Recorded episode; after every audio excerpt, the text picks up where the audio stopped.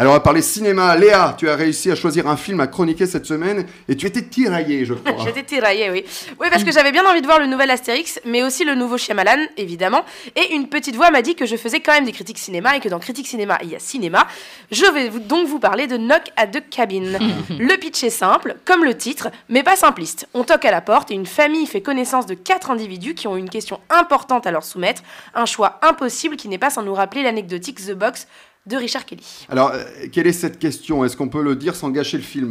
Oui, on peut. Il s'agit de choisir entre sa famille et l'humanité. C'est-à-dire Rien que ça. Alors, cette famille doit euh, tuer volontairement un de ses membres, ou bien c'est la fin de l'humanité. Un choix cornélien, un dilemme insoluble, une question claire et universelle. Peut-on, doit-on sacrifier une âme pour en sauver 7 milliards? Donc la réponse semble évidente. Et pourtant, il suffit d'ajouter la donnée familiale pour se mettre à douter. Sacrifier une âme, certes, mais l'homme de sa vie ou sa fille, c'est autre chose.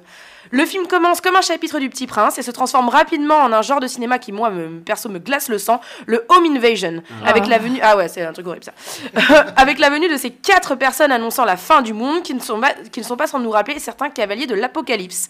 Bienvenue dans l'univers de Shyamalan où la foi prend une place à la fois singulière et universelle. Ce rapport unique à la religion nous rappelle immédiatement signe un de ses chefs-d'œuvre.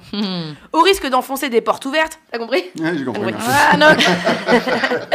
La mise en scène de M. Night Shyamalan est virtuose. La tension est insoutenable de par des cadres serrés, pour ne pas dire étouffants, des jeux d'échelle, des plans désaxés et suffisamment de hors-champ pour que notre cerveau prenne le relais de l'horreur.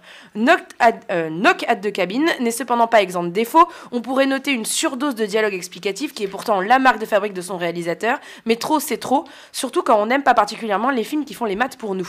On peut aussi noter quelques flashbacks pas forcément utiles qui nous libèrent d'un huis clos pourtant maîtrisé. Je pense qu'on aurait tous préféré rester dans cet état de claustrophobie permanente. Toutefois, ce n'est pas une œuvre qu'on retiendra pour ses défauts, j'en suis sûre, mais pour la surprise de son casting d'exception. Tout d'abord, le couple formé par Jonathan Groff et Ben Aldrich, qui est en parfaite harmonie et représente aisément les deux parties de notre cerveau qui se tirent la bourre pendant tout le film. Les quatre cavaliers sont vecteurs d'émotions comme jamais des méchants, entre guillemets, ne l'ont été, et on peut d'ailleurs mentionner parmi ceux-ci Rupert Grint, qui n'en a pas fini de prouver qu'il était définitivement le meilleur des gamins de la série, euh, de la saga Harry Potter. Et enfin, Dave Bautista qui crève l'écran, définitivement un rôle euh, hors de sa zone de confort, et taillé sur mesure. Avec son physique de colosse et ses lunettes double pont, il nous oppresse, il nous terrifie, et en même temps, il véhicule une douceur et une empathie chaleureuse et rassurante. Cette ambiguïté que l'acteur insuffle sans effort au film est exactement ce qu'est le film. M. Night Shyamalan est un cinéaste mal aimé, parfois par moi, souvent par des gens qui préfèrent voir Astérix. le, fait, le fait est qu'il est capable du meilleur comme du pire, mais il n'oublie jamais de nous attraper par les tripes. Ce film est finalement plutôt mineur dans son œuvre, mais son opposition de la foi et de la science a rarement été aussi clairement traitée, et il a l'audace d'apporter une, réponse- une réponse explicite. Alors, Léa, le, le- le mot de la fin, une réplique choc. Vous allez vivre assez longtemps pour assister à la fin de tout. Oh là là. Allez, Vlan Et c'est au cinéma. C'est au On le cinéma. rappelle.